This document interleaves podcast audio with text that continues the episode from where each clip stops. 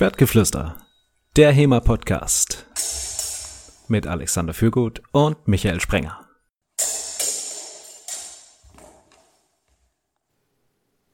Schwertgeflüster, der HEMA-Podcast, Folge 57.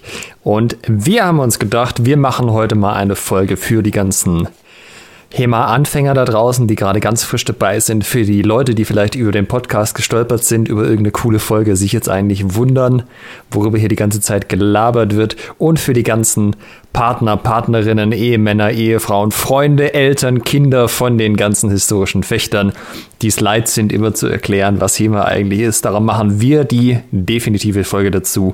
Was ist eigentlich HEMA? Wie immer mit mir, Alexander Fürgut und meinem werten Co-Podcaster, dem Michael Sprenger. Hallo Michael. Und das war mit Abstand eine der schönsten Anmoderationen in den letzten ja, bisherigen 56 Podcast-Folgen plus Sonderfolgen. Hallo Alex. Ja, wir, haben, uns ein bisschen Zeit gelassen, das mal zu erläutern, worum es eigentlich geht. Wir dachten uns, das wissen die Leute schon, aber es schadet auch nicht, das nochmal äh, aufzubereiten auf eine Art und Weise, wo man sagen kann, jetzt ist alles dazu gesagt. Ja, man kommt irgendwie auch immer wieder in die Verlegenheit zu erklären, was man da eigentlich macht. Und dann, dann fängt man so an und irgendwie kennt man schon die ganzen Follow-up-Questions, die dann kommen und denkt sich, hast du da jetzt so richtig Lust drauf? Und natürlich hat man da Lust drauf, ne? denn das Hobby ist großartig. Aber manchmal hat man vielleicht nicht so die Zeit und ähm, möchte es eigentlich viel, viel blumiger ausschmücken, was man da macht, bis in jedes Detail. Und ab heute könnt ihr einfach auf diese Podcast-Folge verweisen und sagen, ey, pass auf, ich mache historisches Fechten, ich mache HEMA, hör dir mal den Podcast an. Wenn du danach noch Fragen hast, melde dich bei mir. Ja, gutes Stichwort melde dich bei dir. Wenn du den Leuten sagst, ähm, also wenn die Leute dich fragen, was du eigentlich machst, so hobbymäßig, dieses ganze Schwertkampfgedöns, was erzählst du ihnen dann, was du dann tust? Also wenn sie äh, das gar nicht wissen, was ich mache äh, sportlich, dann sage ich in der Tat Fechten. Okay. Äh, das hat den Grund, dass ich, also viele Leute sind einfach so interessiert, ja, äh, in welche Richtung beschäftigt sich jemand in seiner Freizeit oder in ihrer Freizeit. Und da reicht das als Antwort aus. Und wenn dann weitere Fragen kommen, dann sage ich, naja, es ist halt, ne, also wenn sich zum Beispiel jemand auskennt, ah, machst du da hier so äh, dieses Olympische oder so, und dann so, ja, nee, nicht ganz, ich mache historisches Fechten. Und dann kommt schon meistens die Frage, also auf Mittelaltermärkten. naja, nein, nicht ganz. Ähm, äh, aber es gibt auch welche von uns, die das auch machen und ja, dann geht dann irgendwie das Erklärspiel los. Aber so ist meistens mein Einstieg.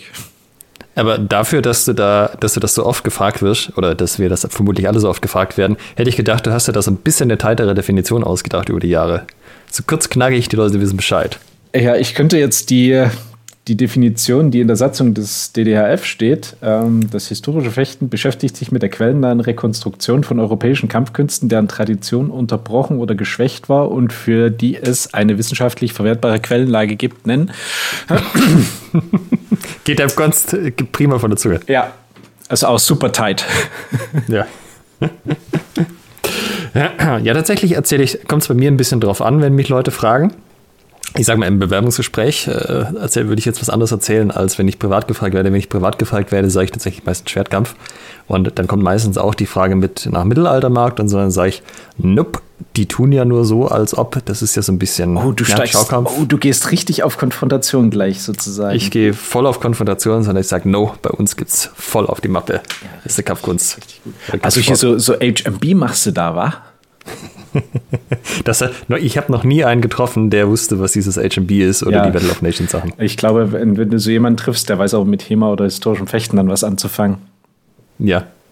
Wie, wie, du hast gerade das Bewerbungsgespräch genannt. Das ist mir auch schon ein paar Mal passiert im Bewerbungsgespräch. Was, hast, was sagst du da? Da sage ich Schwertfechten. Ist eigentlich das Gleiche, aber es klingt ein bisschen netter. Ist ein bisschen seriöser. Mhm. Genau. Okay, falls sich jetzt unsere Hörer äh, wundern, wenn wir schon ein bisschen mit Begriffen umeinander geworfen haben, also den Begriff HEMA habt ihr ja sicherlich schon gehört, wenn ihr mindestens eine andere Folge oder die ersten zehn Minuten wahrscheinlich sogar nur äh, von unserem Podcast gehört habt. HEMA steht natürlich für Historical European Martial Arts, also auf Deutsch historische europäische Kampfkünste und ist der Sammelbegriff, der sich in der internationalen Szene durchgesetzt hat für das, was wir hier machen.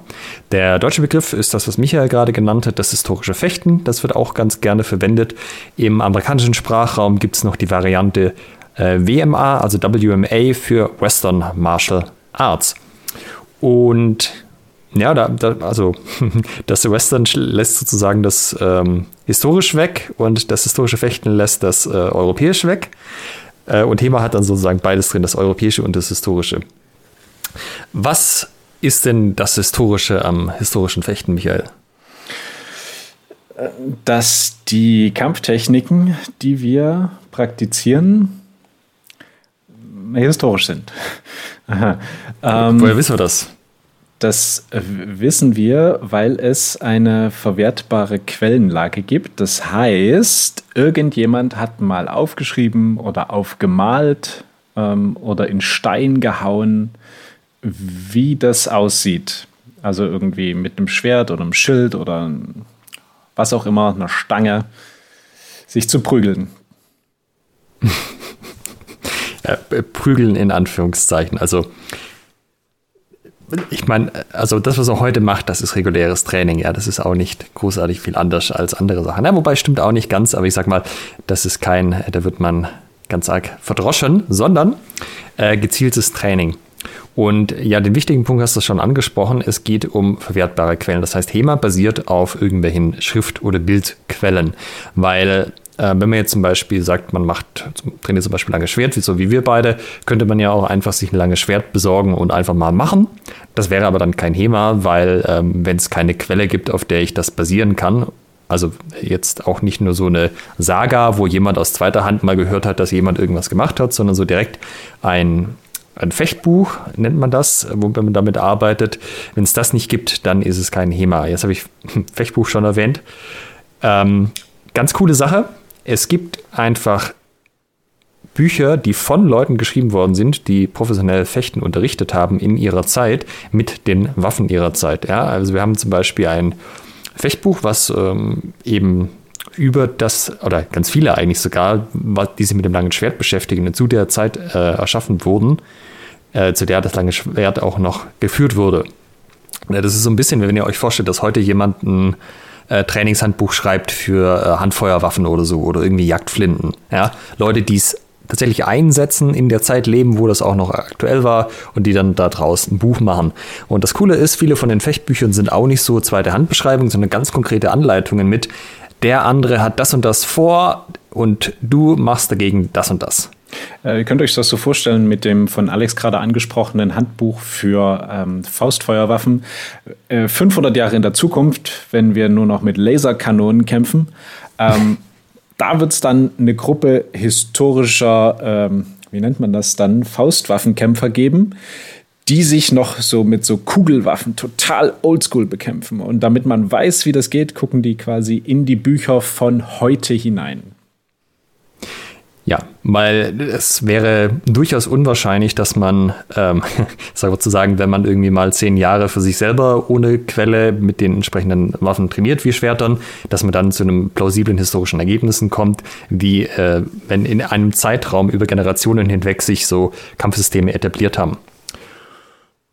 Und das Coole ist, das deutet so ein bisschen das Europäische an, das gibt es in Europa. Also so in den 70ern, 80ern gab es ja diesen großen Kampfkunsttrend, der dann aus Asien kam. Ja, war alles wild exotisch. Judo äh, hat noch niemand was gehört, Karate total abgefahren. Dann ein bisschen später kamen noch so Sachen wie Muay Thai dazu aus Thailand. Und das hatte halt immer so ein bisschen den Anklang, dass man halt in Europa entweder sowas gar nicht hatte oder zumindest es nicht mehr wusste und das sich sozusagen importiert hat. Und man hat eben festgestellt, dass es auch in Europa eine sehr reichhaltige Kampfkunsttradition gab. Und mit den verschiedensten Waffen und die auch von der Detailtiefe und von dem Wissen, was man sich da aufbauen kann, den asiatischen Kampfkünsten in nichts nachsteht. Und das fanden halt Leute cool, ne? Weil es ist halt schon irgendwie eine schicke Sache, wenn man eine Quelle hat, die ja tatsächlich auf Deutsch geschrieben ist. Also ein älterer Stil von Deutsch zum Beispiel, aber es ist halt trotzdem Deutsch. Und das halt irgendwie schon eine sehr schicke Geschichte. Ja, und zumal es auch mit diesen klassischen Stories aus der Kindheit irgendwie so aus Ritterbüchern oder was auch immer ähm, korreliert, die man vielleicht als Kind gelesen hat. Und dann sieht man, dann kann man jetzt äh, genau das machen, so mit einem Schwert fechten und auch noch in der Art und Weise, wie das höchstwahrscheinlich früher gemacht wurde oder so ähnlich. Ne? Es ist ja immer eine Interpretation mit dem, wie wir heute sind, wie wir heute leben, wie wir uns heute bewegen ähm, und dem, was wir an Waffennachbildung zu haben. Das wollte ich noch sagen. Ähm, das ist der zweite Teil, der auch wichtig ist beim, beim historischen Aspekt, dass wir Waffen benutzen, die denen der damaligen Zeit recht nahe kommen. Uh, ne, das ist dann, wenn wir wieder das Beispiel nehmen mit der Anleitung für Faustfeuerwaffen, wäre das jetzt so ein Heckler- und Kochkatalog, ähm, wo man in 500 Jahren reinguckt und dann sagt, ah, okay, so haben die Knarren ausgesehen, alles klar, die bauen wir jetzt nach. Ähm, und für uns ist das quasi, ähm, ja, wie, wie kommen wir da überhaupt ran und was, was gibt es vielleicht auch für, äh, für Irrtümer bezüglich der Waffen, wie sie damals aussahen. Ja, also man kommt ja häufig durch Medien, also Filme und Computerspiele geprägt, äh, dazu, wie sich so bestimmte Gegenstände verhalten, zum Beispiel eben auch Schwerter äh, oder Speere oder auch Äxte. Und die echten Waffen sind in der Regel wesentlich leichter, als Leute sich das vorstellen und wesentlich führiger. Äh, also eine von den ganz typischen Fragen, die man kriegt, ist dann so ein ah, Schwertkampf hier, die Schwerter, die sind ja bestimmt schwer. Und dann lässt du die Leute immer definieren, was heißt denn schwer genau? Kannst du mal das mal umrechnen in irgendeine Maßeinheit? Fünf dann, Kilo, oder? Ja, genau, fünf Kilo. Und die sind immer ganz überrascht, wenn du sagst, nee, also zum Beispiel so ein langes Schwert, das ist immer so im Bereich Pi mal Daumen von eineinhalb Kilo. Wenn sie es genauer wissen wollen, das ist so 1, 1200 äh, Gramm bis 1800 Gramm so ungefähr.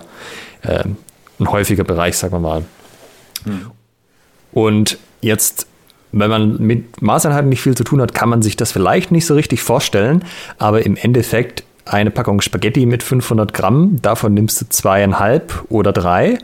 Und das führst du dann am Ende noch mit beiden Händen, so wie beim langen Schwert. Das kann man, das kann man locker bewegen, ja. Also das ist kein großes Gewicht, was einem irgendwie Probleme bereitet. Und man ist da auch sehr, sehr flink, ja. Auch das ist was, was häufig äh, nicht so wahrgenommen wird oder was die Leute nicht so erwarten deine pädagogischen Skills sind, äh, ich bin immer wieder begeistert. Also ich habe noch nie den Vergleich von äh, einem Langschwert mit drei Packungen Spaghetti gehört. das ist wirklich, es ist, also, ich, ich, schätze diesen Podcast sehr. Du kannst auch zwei Milchkartons nehmen, aber die sind dann eigentlich schon zu schwer. Ja, weil dann bis zwei Kilo, dann bist du schon sehr an der oberen Grenze, was Langschwertergewichte angeht. Ja, nee, da bekommt man ein gutes Gefühl. Könnt ihr jetzt mal in die Küche gehen und eine Packung Milch und eine Packung Spaghetti nehmen und die mal ein bisschen durch die Gegend schleudern, wenn ihr sozusagen noch nie ein langes Schwert in der Hand hattet. That's it. Der große Vorteil an echten Waffen ist auch, dass die so ausbalanciert sind, dass sie eine dabei unterstützen, dem, äh, den Gegner sozusagen zu bekämpfen. Also während die Milch und die Packung Spaghetti halt so ausgewogen sind, dass das sich nicht so richtig elegant durch die Luft bewegt, hat ein gut gemachtes Schwert schon so. Also man merkt einfach, dass man da was Wertiges in der Hand hat, was für die Aufgabe gemacht ist, für die es gemacht ist, nämlich Leute zu treffen. Genau, und da kommen wir so ein bisschen zu dem, dann ein bisschen konkreter zu dem Punkt, was HEMA eigentlich ist, äh, wie es denn praktiziert wird. Ne? Bei dem, was du gerade angesprochen hast, die Dinger sind dazu da, um andere zu treffen. Wie sieht denn dieses Training, was du ganz am Anfang auch schon angesprochen hast, heute aus? Also man muss natürlich klar sagen, heute geht es nicht mehr darum, sich gegenseitig zu verletzen beim Training, ja, also nicht so ein, ich habe ein scharfes Schwert, der andere hat ein scharfes Schwert, äh, wir müssen uns duellieren aus Gründen und dann, äh, wenn einer sich verletzt und aufgibt, hat der andere verloren, sondern heute ist es natürlich ein, äh, ich sag mal, eine Kampfkunst und ein Kampfsport, den man einfach auch gesund ausüben kann. Das heißt, die Schwerter, die man heute verwenden, oder nicht nur Schwerter, sondern alle anderen Sachen auch, alle Trainingsgeräte, die man hat, sind entsprechend stumpf und haben typischerweise noch ein paar Sicherheitsfeatures. Also bei Schwertern zum Beispiel ist die Spitze entweder flach oder sogar umgeklappt, also quasi äh, könnt ihr euch vorstellen, dass man von, dem, von der Spitze einfach die umrollt, dass man so eine kleine, äh, wie Wulst. nennt man das? Ja, genau, so eine Wulst oben hat, dass man halt nicht tatsächlich jemanden, ähm, also nicht quasi durch die Haut irgendwie reinkommt beim Stich, sondern dass es halt einfach ähm, wie ein Stock oben auf die Haut kommt, dass sich da wehtut bei. Mhm. Und ja, das sind so die Sachen, mit denen wir uns ähm, treffen. Ähm, und das ist jetzt sozusagen das Beispiel für ein Schwert. Ähm, dann gibt es ja aber noch andere ähm, Waffensimulatoren, die wir verwenden. Also Schwert ist das eine. Ne? Wir, wir beide fechten hauptsächlich Langschwert. äh, Im historischen Kontext gab es ja aber noch ungefähr gefühlte tausend andere Waffen. Ja, also es kommt alles Mögliche zum Einsatz. Es gibt natürlich auch von vielen Dingen Kunststoffvarianten oder Varianten, die einfach gepolstert sind, also Polsterschwerte oder auch äh, Speere, wo die Speerspitze vorne drauf Kunststoff ist, der nachgibt. Ähm, je nachdem, wie intensiv man trainiert, kann man das natürlich auch ohne solche Sachen machen und sozusagen einfach nicht auf den Treffer fechten. Das machen auch einige HEMA-Gruppen. Und das ist tatsächlich aber auch was Besonderes, weil ähm, wenn ihr euch jetzt zum Beispiel japanische Kampfkünste anschaut, die mit Schwert funktionieren, dann hat man da eine klare Trennung. Man hat zum Beispiel das Kendo, womit Chinas trainiert wird. Das sind im Wesentlichen äh, runde Schwerter, die aus vielen einzelnen Holzlatten gebaut sind. Dass die also ein bisschen federn und nachgeben und dem anderen nicht tatsächlich wehtun. Und das ist ganz klar irgendwie ein Sport. Dann gibt es die andere Variante, wo man äh, zum Beispiel Jaido macht. Jaido ist ein, ähm, das habt ihr sicher auch schon mal gesehen, so dieses, ich ziehe mein Schwert und im Ziehen des Schwertes mache ich irgendeinen Schnitt oder so, ja, mit meinem Katana. Das wiederum wird häufig mit äh, äh, Stahlschwertern gemacht, mit scharfen Stahlschwertern auch teilweise, aber halt als Solo-Training. Ja, da trainiert man nicht mehr mit dem Partner. Und dann hat man noch so die verschiedenen Kenjutsu, also die verschiedenen ähm, älteren Schwertkampfschulen. Die trainieren häufig mit dem Boken, also mit Holzschwertern. So. Und was keiner von denen macht, ist Partnertraining mit Stahlschwertern. Das ist was, was eine Innovation ist, oder keiner in Anführungszeichen. Ich sag mal, das hat bestimmt schon jemand gemacht, aber es ist nicht üblich. Und das ist aber im HEMA die übliche Art und Weise, miteinander zu trainieren. Ähm, dass man zum Beispiel eine Fechtmaske aufhat und gepolsterte Handschuhe und dann mit Stahlschwertern und anderen Stahlwaffen miteinander trainiert. Wie gesagt, die sind nicht scharf, die sind nicht äh, spitz, die sind abgerundet, die haben Sicherheitsfeatures. Aber nichtsdestotrotz ist das Stahl. Und das macht einen riesen Unterschied, weil das Gefühl von ähm, zwei Stahlschwertern, wenn die miteinander interagieren, ist ein ganz, ganz anderes, als wenn man da zwei Holzschwerter hat. Und es ist viel näher dran an den, den echten Schwertern, an den scharfen Waffen. Jetzt könnte man natürlich sagen, aus deiner Beschreibung, das klingt da wie Fechten, also wie Sportfechten. Was ist denn da jetzt noch der Unterschied? Also außer, dass man jetzt, keine Ahnung, ein Langschwert nimmt. Naja, aber das ist schon einer der, der, der, großen Unterschiede natürlich, weil wenn ich andere Waffen nehme, die auch schwerer sind, also ja, ich habe ja gerade schon gesagt, sch nicht schwer, aber schwerer, ja, so ein Sportfecht, Florett, wie, weiß ich gar nicht, 400 Gramm, 500? Ja, so irgendwo drunter, glaube ich, so in die größere Ordnung. Ja, okay, 300. Äh, das, ist, das ist natürlich schon was anderes. Also rein von dem, wie schnell man sich bewegen kann, wie schnell man die Waffe bewegen kann.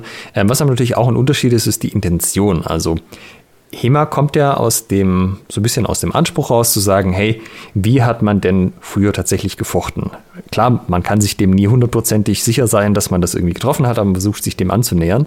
Und eine von den Sachen, die man da hat, ist ja, dass ich äh, treffen möchte, ohne selbst getroffen zu werden. Das war im olympischen Fechten auch mal ein Gedanke, der ist aber mit den Jahren so ein bisschen ins Hintertreffen geraten.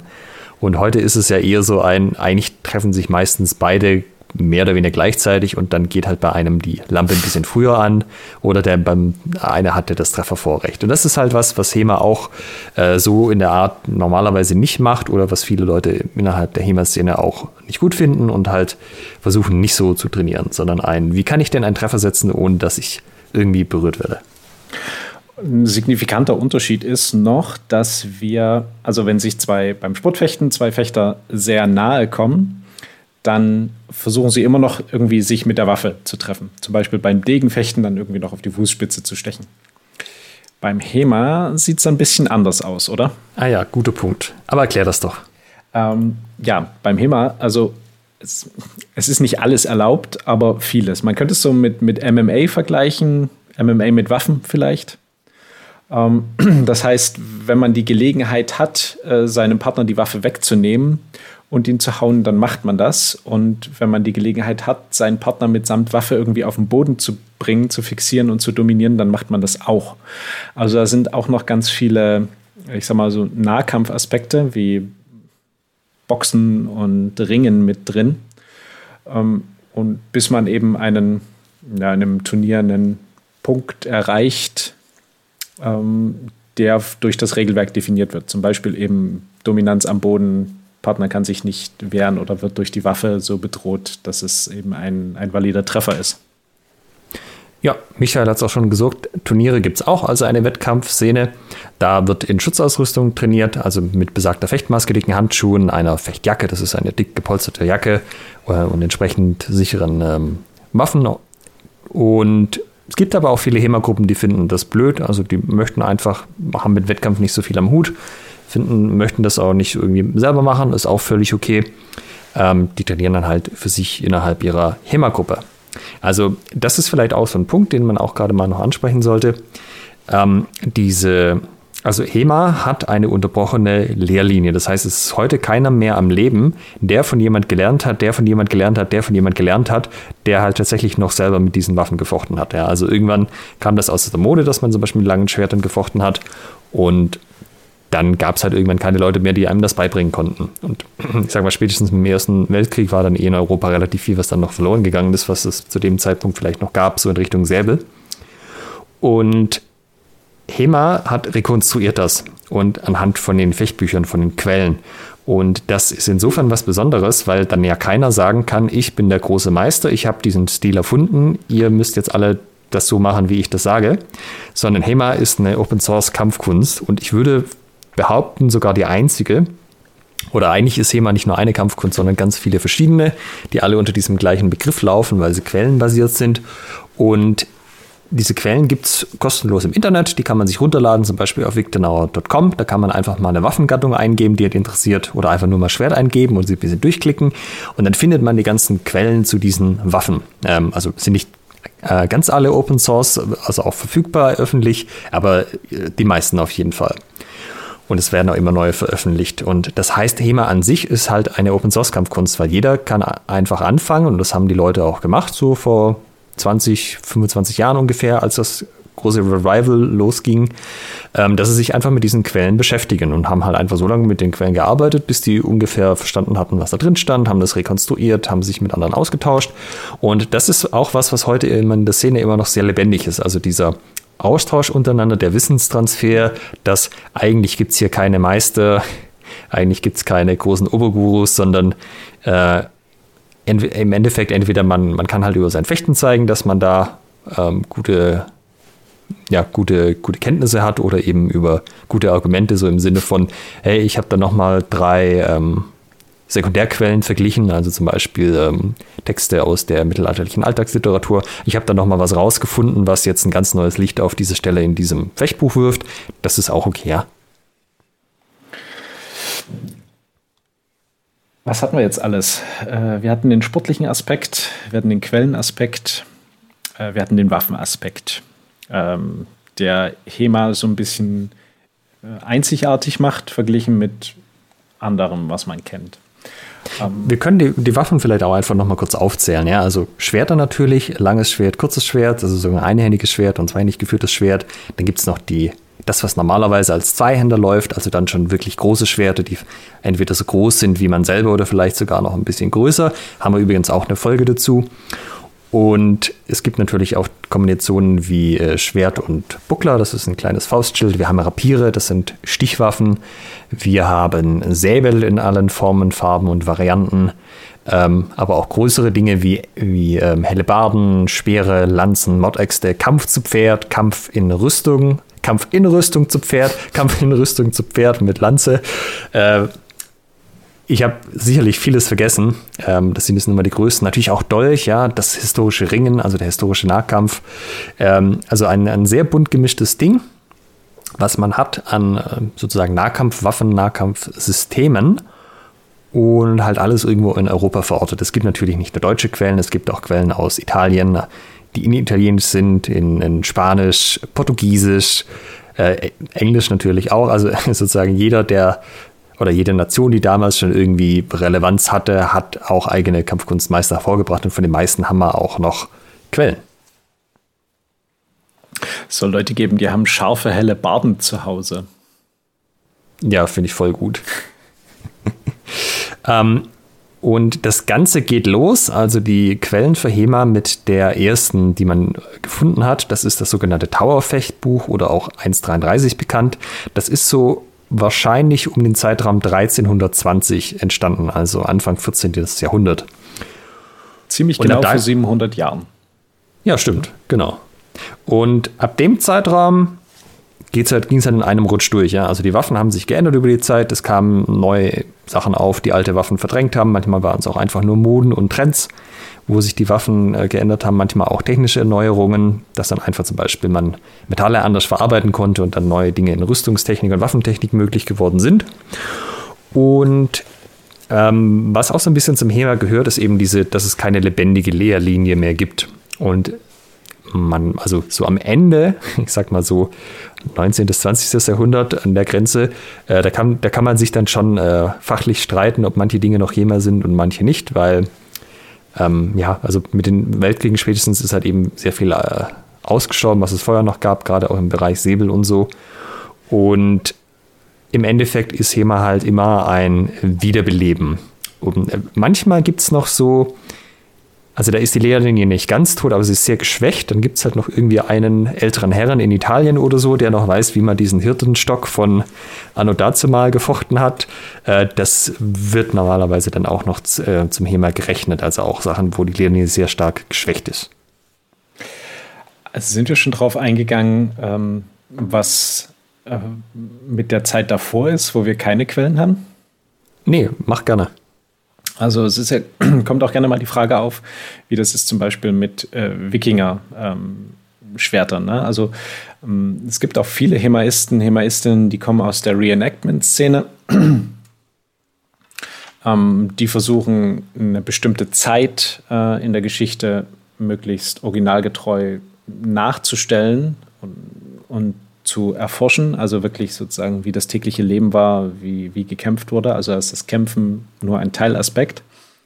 Und da gibt es eben auch äh, Wikinger Reenactment, wo wir beim Kämpfen das Problem haben, äh, für den, für den HEMA-Bereich, dass es dazu keine wirklichen Quellen gibt. Also es gibt, ja, was gibt's? Ähm, hauptsächlich Bilder, es gibt Waffen, die man gefunden hat aus der Zeit, anhand derer man sagen kann, okay, die Waffe führt sich so und so und mit dem, was ich aus späteren Quellen weiß und mit dem, wie ich jetzt ähm, nach einem System fechte, was 500 Jahre älter ist zum Beispiel als die Wikingerzeit, ähm, könnte man sagen, dass das so und so ähm, stattgefunden hat, wenn man jetzt diese Waffe nimmt.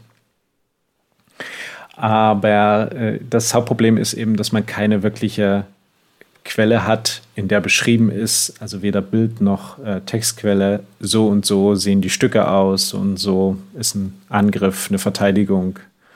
Ähm, nichtsdestotrotz gibt es auch ähm, vielleicht, sagen wir mal, eine Randgruppe, das ist schon ein bisschen kleiner, die sich damit beschäftigen, also die das genau so machen, wie gerade von mir beschrieben ist, eben um sich trotzdem dieser Zeit ein bisschen zu nähern.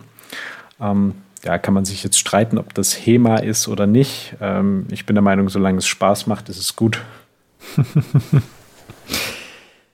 Aber genau, äh, das ist ja der, da, da, da, kommen wir so ein bisschen zum nächsten Punkt. Ähm, solange es Spaß macht, ist es gut. Was ist denn eigentlich die Motivation ähm, für HEMA? Also ich könnte auch zum Fechten gehen oder zum Judo oder zum MMA.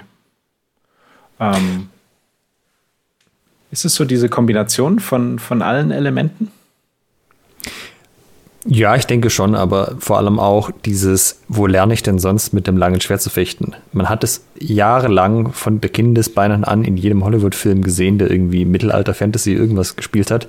Aber es kann dir ja sonst keiner beibringen. Ne? Du kannst natürlich versuchen, äh, Sachen aus den japanischen, asiatischen Stilen mit dem Katana irgendwie auf so ein Schwert umzulenken. Aber das ist halt irgendwie nicht das Gleiche, weil auch die Schwerter ja ganz anders geformt sind. Alleine schon, dass Katanas halt auf einer Seite eine Klinge haben und nicht auf beiden, wie europäische Schwerter das typischerweise haben. Und ja, das macht halt schon Unterschied. Und wenn man diese ganze Faszination hat und sich denkt, boah, Schwerter, das ist irgendwie schon eine coole Sache, dann und dann rausfindet, dass es HEMA gibt, dann liegt es eben sehr nahe, das auch einfach mal auszuprobieren. Und ich muss auch sagen, so für mich persönlich, das kann man den Leuten nur ganz schwer beschreiben, wie sich das anfühlt. Aber wenn man wirklich zwei Stahlwaffen hat, mit denen in Kontakt ist, ja, also nicht man selber mit der Waffe, äh, na, lass mich nochmal anfangen. Also quasi, beide haben ihre Schwerter in die Hand, so ein Stück von sich gestreckt und die Schwerter treffen sich jetzt ähm, im sogenannten Band, also in dem Kontaktpunkt. Dann kann man spüren, was der andere mit seinem Schwert vorhat, anhand von dem, ähm, also bisher also relativ feinfühlig von dem, wie die Kraft auf das eigene Schwert übertragen wird. Das ist so, wie wenn man jetzt miteinander ringt oder halt ähm, irgendwie andere Dinge macht, wo man sich schiebt und zieht. Da merkt man ja auch, wie der andere dagegen geht. Und das ist was, das hat man in der Form entweder gar nicht oder sehr viel weniger, wenn man zum Beispiel Holzstöcke äh, nimmt. Also wenn man irgendwie Arnes oder das Klima macht, ist das überhaupt kein so ein großes Thema. Und das macht für mich eine äh, ganz große, ganz große Faszination aus, wenn man das einmal erlebt hat und so dieses, oh wow, ich spüre hier tatsächlich was passiert. Ich habe irgendwie das Gefühl, ähm, ich, also meine die eigene Körperwahrnehmung erschreckt sich bei mir jetzt bis in die Schwertspitze hinein, wenn man ein gut ausbalanciertes Schwert hat. Das äh, ist ein ganz faszinierendes Gefühl, finde ich. Das ist eine sehr schöne Beschreibung. Äh, als du anfingst mit, dem, mit deiner Ausführung, musste ich dran denken, ähm, an diese wenn zwei Schwerter aufeinandertreffen und es dann so einen Funkenflug gibt und so ein, äh, das ist so ein, so ein ganz bestimmter Geruch, der dann in der Luft liegt. Ich glaube, das hat man auch in keiner Kampfkunst sonst.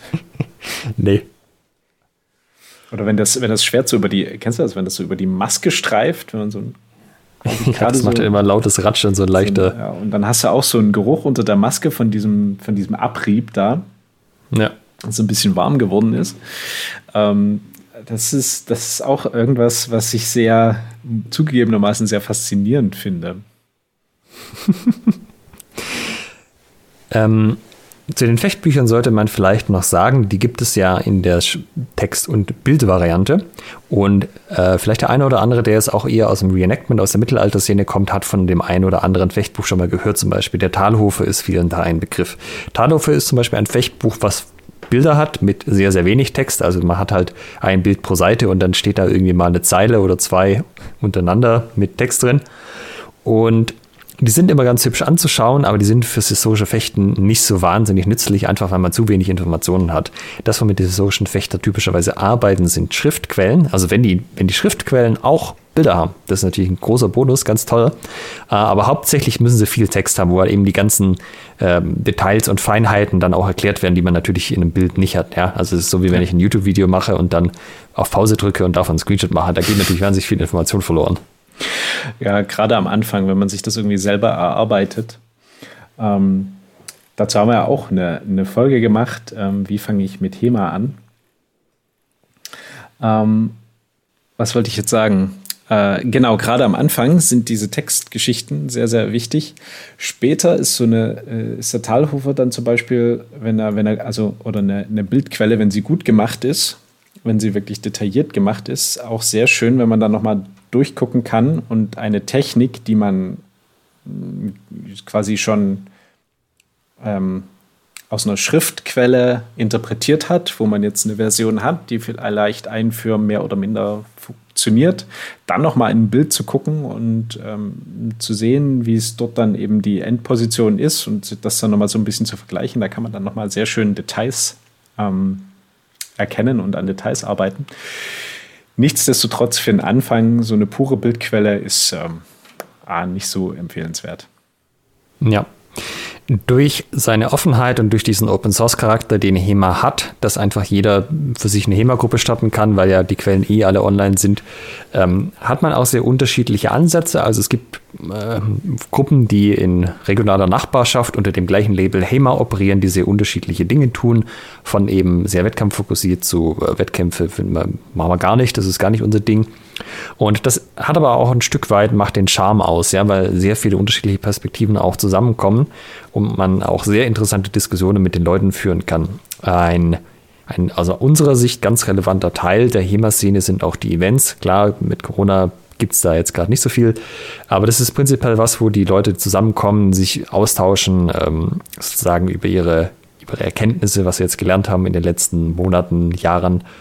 Und ja, das ist kein, sagen wir mal, kein Zufall, dass wir unsere erste Folge dieses Podcasts die direkt auch diesem Thema gewidmet haben, ja, warum jeder auf Events gehen sollte. Solltet ihr auch direkt als nächstes dann anhören. Ähm, da ist allerdings, Achtung, Spoiler, die Audioqualität ähm, noch ein bisschen, äh, ich würde sagen, unterirdisch. Aber ähm, wir haben uns sehr bemüht und die Inhalte sind wirklich top. Ah, ich dachte gerade, du meinst, dass auf den Events die Audioqualität unterirdisch ist. Nee, von unserer Podcast-Folge. Die erste ja. Podcast-Folge.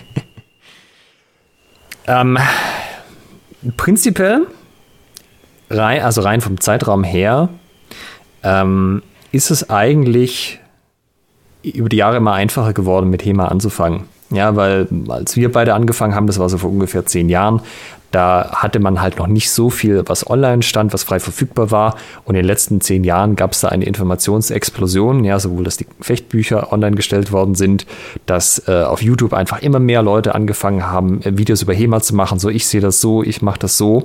Also es ist, äh, glaube ich, noch nie so einfach gewesen, wie in den letzten Jahren ins Thema reinzukommen. Klar, Corona macht einem da jetzt gerade einen Strich durch die Rechnung, aber ich sag mal, diese Folge werden ja Leute auch in ein Jahr, zwei oder drei später hören. Also da seid ihr echt gut beraten. Also wenn ihr euch überlegt, hey, das würde mich interessieren, geht einfach mal zum Probetraining. Wenn der erste Verein nichts war, dann geht einfach noch zum zweiten und zum dritten. Guckt euch das Ganze mal an.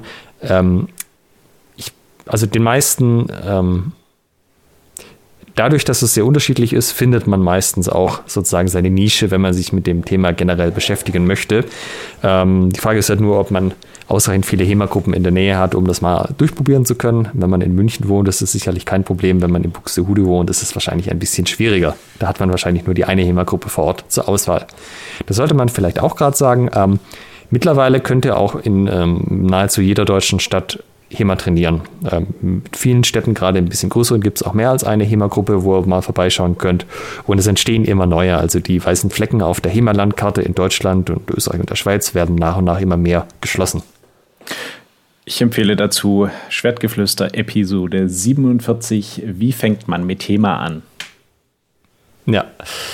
Äh, in Deutschland sind das auch ungefähr so 5000 historische Fechter das ist nicht so viel natürlich wie bei anderen Kampfsportarten. Ähm, also von Fußball reden wir gar nicht. Ja. Aber äh, es ist auch nicht so, dass das so ein reines Nischending wäre.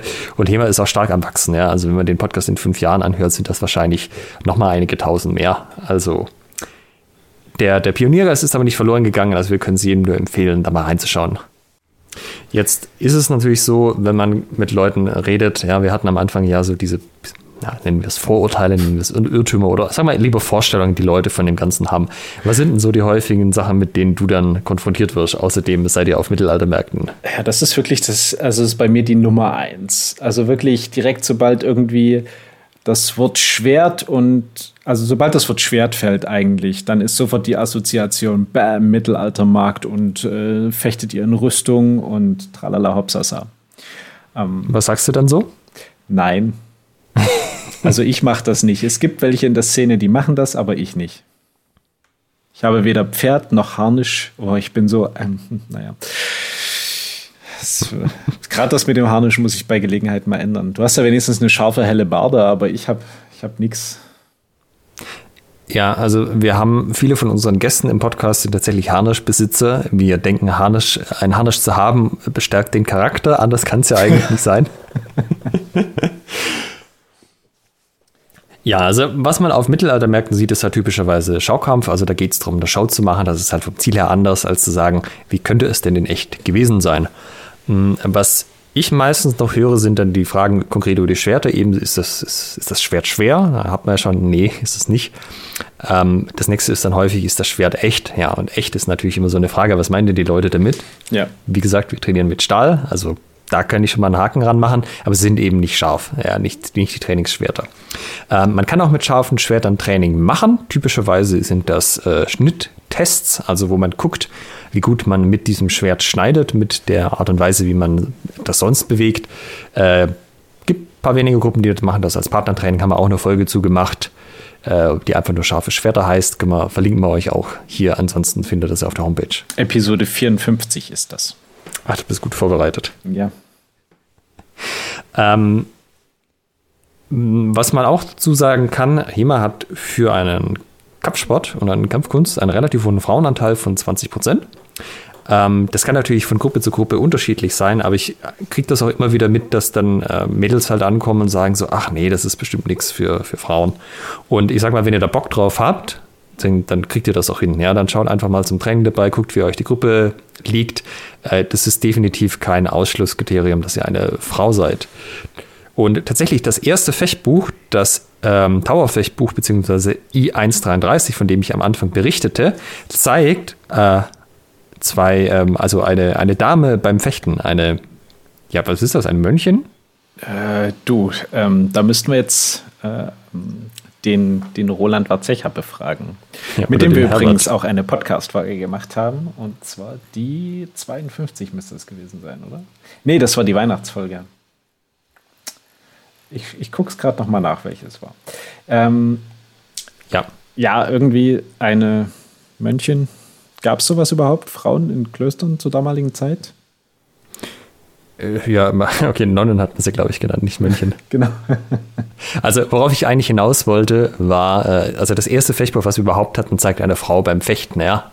Es ist natürlich historisch schon so, dass äh, Frauen da eher weniger gefochten haben als Männer, gerade am Anfang der Zeit. Aber ich sage mal, heute muss einen das äh, von nichts abhalten. Ja. Also, das ist sowohl ein Herren- als auch damentauglicher Sport. Episode 46, der Dimikator. Mit dem Expertin für die 1,33 äh, Geschichten. Ähm, da kann man auch an dieser Stelle erwähnen, wir haben eine Reihe von Podcasts, die heißt Disziplinen des historischen Fechtens. Da gehen wir auf einzelne Waffensysteme nochmal genauer ein. Also da kriegt ihr dann den Kontext für dieses spezifische Waffensystem. Also wir haben jetzt sozusagen so einen Schnellabriss hier gegeben, aber äh, der Kontext, wann und wie ein langes Schwert eingesetzt wurde, ist ja ganz anders, als wie man dann im 18. Jahrhundert ein Säbel eingesetzt hat. Ja? Da haben wir verschiedene Folgen zu gemacht. Ähm, wir haben eine zum historischen Ringen, eine zum äh, Schwert und Buckler mit Herbert Schmidt. Wir haben eine zu den Zweihändern. Eine zum, zum Säbel. Zum Säbel, genau. Und ich glaube, das war es bisher, oder? Mhm. Habe ich eine vergessen? Nee, ich erinnere mich auch gerade nicht an mehr. Ja. Da werden wir auch weitermachen. Also irgendwann haben wir dann alle Waffen durch. Da gehen wir immer so ein bisschen drauf ein, eben den historischen Kontext, dann wie die äh, also wie man heute damit anfängt, was denn so relevante Quellen sind, mit denen es sich lohnt, sich zu beschäftigen.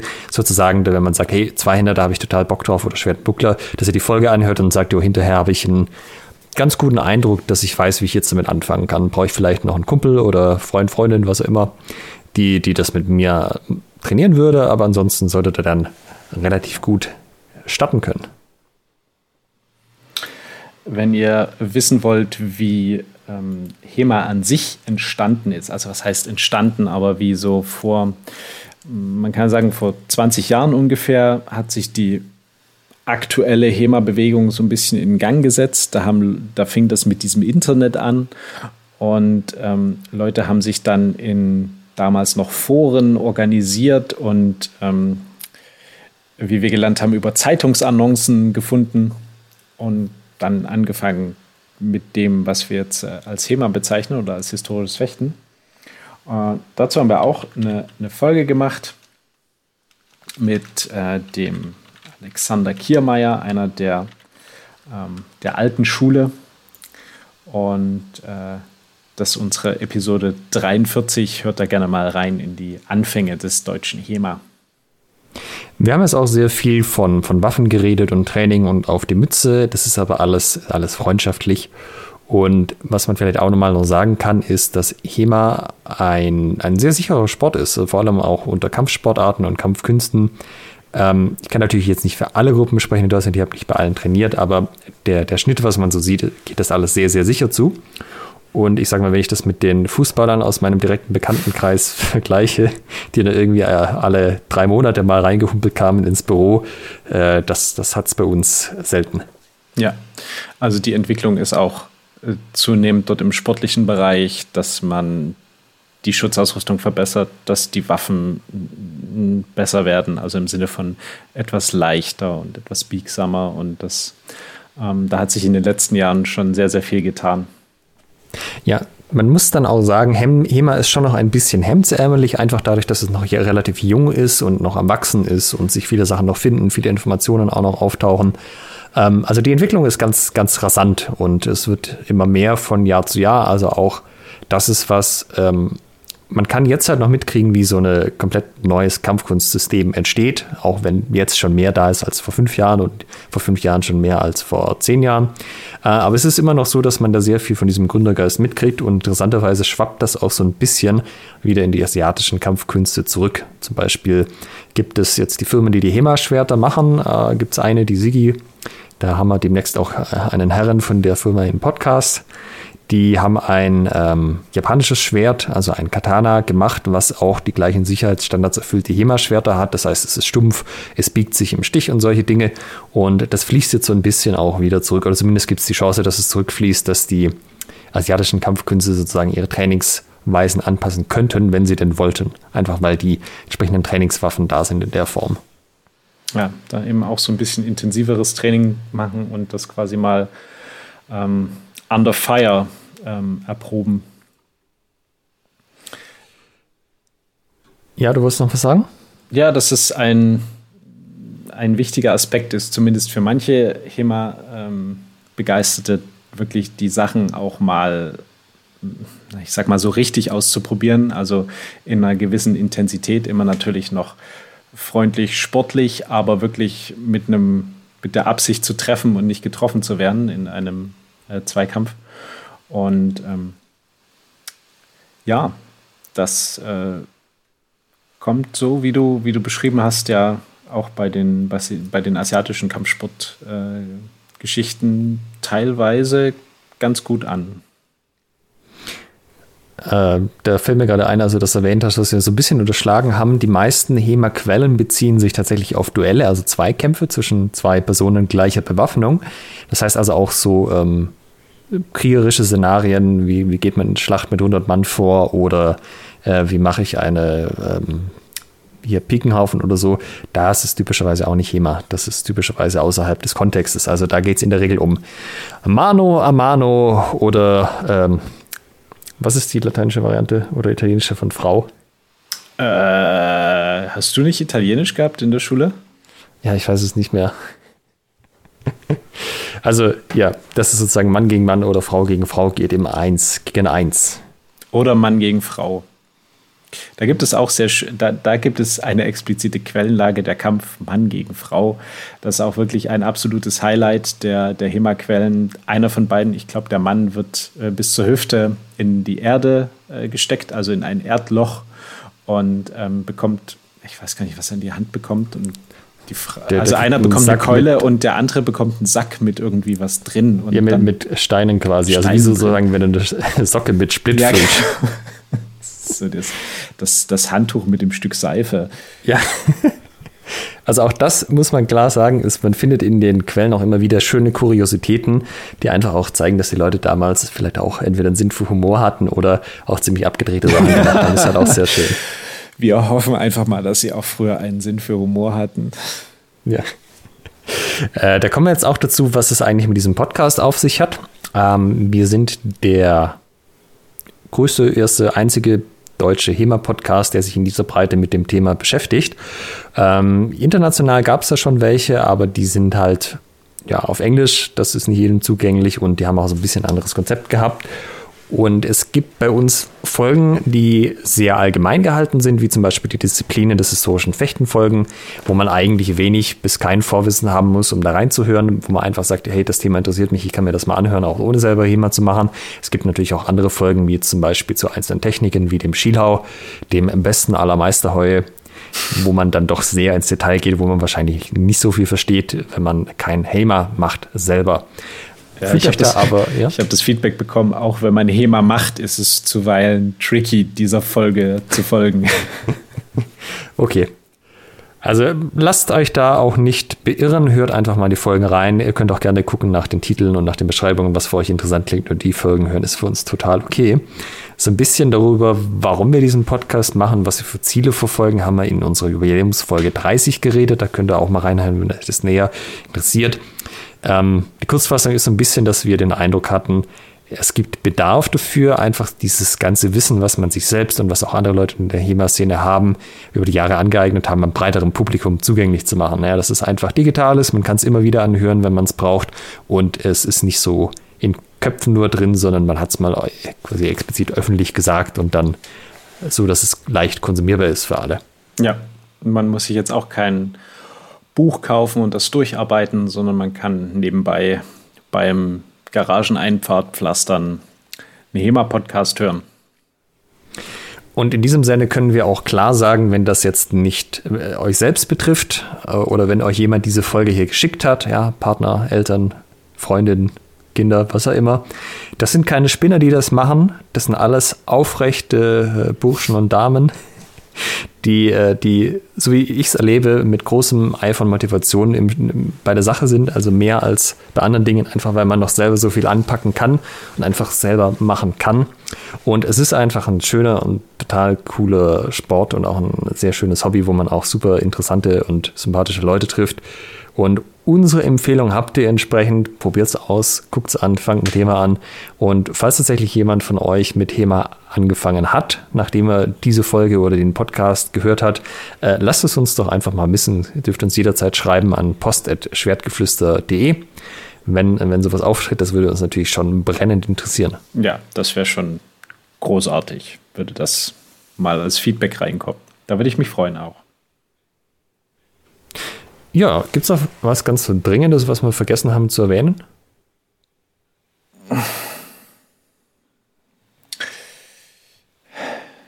Hm. Nee, ich glaube nicht. Also unsere, unsere Begeisterung kommt hoffentlich rüber äh, für dieses Thema.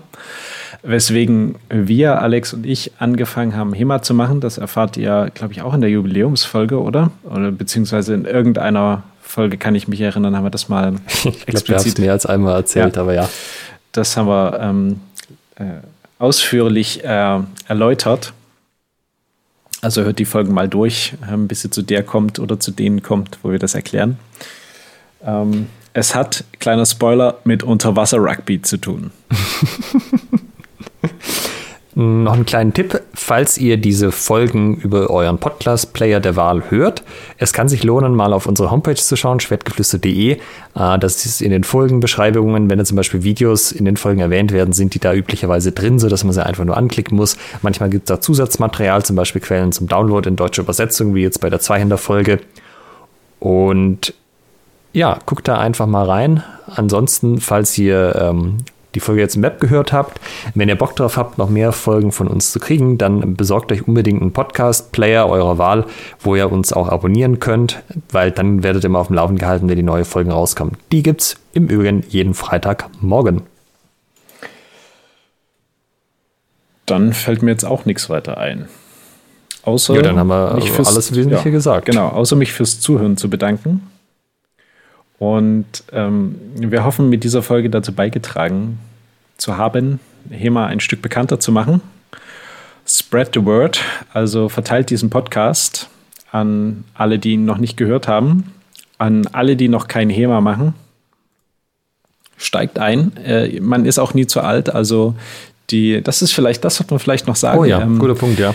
HEMA ist, ähm, das klingt so böse, ist auch was für alte Leute, aber ähm, also Alex und ich sind auch schon ähm, Anfang Mitte 30 und äh, das ist normalerweise jetzt kein Alter, in dem man naja, sonst irgendwie einen Sport auf einem, ähm, na, wie soll ich sagen, einem Wettbewerbsniveau macht. Also, aber bei HEMA ist es in der Tat der, der Durchschnitt, der, der, der Altersdurchschnitt. Und ähm, das geht auch hoch bis, ähm, du hast die Statistiken, bis wohin geht's? Oh, ich weiß es gar nicht mehr. Also wir hatten mal einen, wir hatten im Verein schon Leute, die auf jeden Fall über 50 sind. Mhm. Ähm, ich weiß, manche Vereine haben auch Leute über 60, da dünst aber natürlich schon ein bisschen aus. Also da ist man ja zum Beispiel beim Fußball dann noch so eine, so eine Altherrentruppe, aber beim HEMA, da könnt ihr noch mal richtig mitmischen. Wenn man jetzt auch mal zurückrechnet, wenn wir jetzt Mitte 30 sind, dann haben wir mit Mitte 20 angefangen. Auch das ist nicht ungewöhnlich, dass viele Leute mit Anfang Mitte 20 zum HEMA finden. Ähm, also tatsächlich, wenn man, wenn man jetzt ein Kind wäre und ein Kind hätte, so mit acht, neun Jahren, da würde man sich tatsächlich schwerer tun, äh, eine Gruppe zu finden, die Kindertraining anbietet. Das ist alles noch im Entstehen. Ich denke, das kommt in den nächsten fünf bis zehn Jahren auch mehr. Aber HEMA ist typischerweise ein Sport, in dem man als Erwachsener anfängt, weil man einfach Bock drauf hat. Von daher auch auf jeden Fall seid ihr nicht zu alt dafür. In diesem Sinne, vielen Dank fürs Zuhören heute. Viel Spaß mit diesem Podcast, viel Spaß mit eurer HEMA-Zukunft und äh, macht's gut. Tschüss. Ciao. Nächste Woche, liebe Hörer, klettern wir auf den HEMA Olymp und besuchen einen der europäischen HEMA-Götter. Wir haben zu Gast Martin Percival Fabian Lichtenflauer. Seid gespannt.